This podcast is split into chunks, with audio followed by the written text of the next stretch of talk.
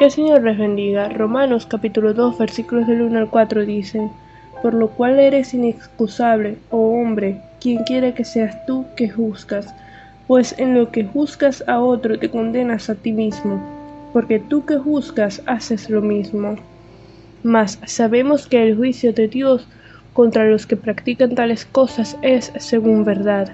Y piensas esto, oh hombre, tú que juzgas a los que tal hacen y haces lo mismo, que tú escaparás del juicio de Dios, o menosprecias las riquezas de su benignidad, paciencia y longanimidad, ignorando que su benignidad te guía al arrepentimiento?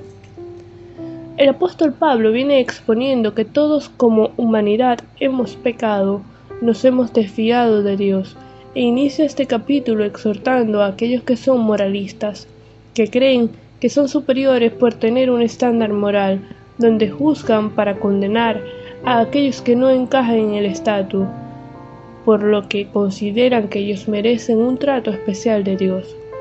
Una persona dijo una vez que el infierno no podría ser calentado lo suficiente como para castigar a Hitler.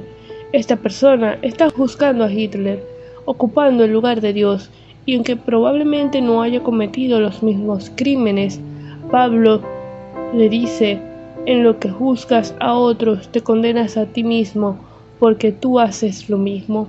Y esta última frase quiere decir que su pecado es tan malo a los ojos de Dios como los de los depravados y perdidos. Muchas personas creen que son agradables a Dios porque practican una serie de valores morales, pero la verdad es que todos somos culpables de pecado ante el justo juicio de Dios, quien juzga conforme a la verdad.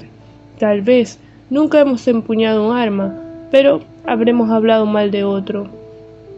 O nunca hemos asaltado o robado, pero tal vez sí criticado o mentido. Y a los ojos del Señor todos son pecados incluso la religiosidad que nos hace creer que por cumplir una serie de tareas, eventualmente ya estamos libres de condenación. El juicio de Dios está en contraste con el juicio humano. El Señor nos ve tal cual somos, y Daniel 5:27 dice que somos pesados en balanza y hallados falto. El juicio de Dios es según la verdad, porque Él es verdad. Jesús dijo, yo soy el camino, la verdad y la vida. Su juicio es imparcial y su estándar son sus estatutos que encontramos en la Biblia, a diferencia de nuestro juicio, que está plagado de prejuicios y es parcial. Ahora bien, la bondad de Dios debe guiarnos hacia Él, a caer de rodillas arrepentidos ante su presencia. No hay nada que podamos hacer para merecer su perdón. Aun así, la obra redentora de Cristo es completa, perfecta y suficiente.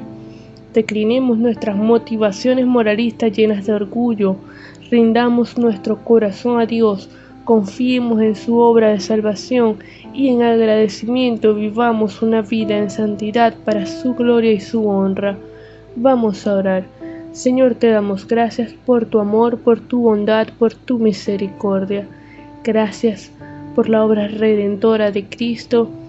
Gracias por tu perdón, porque no lo merecíamos, porque hemos pecado contra ti y a ti te complació rescatarnos del lodo cenagoso y traernos a tu luz admirable. Te pedimos perdón, ayúdanos a vivir conforme a tu voluntad, conforme a tu santidad en obediencia a ti en todo tiempo. En el nombre de Jesús. Amén.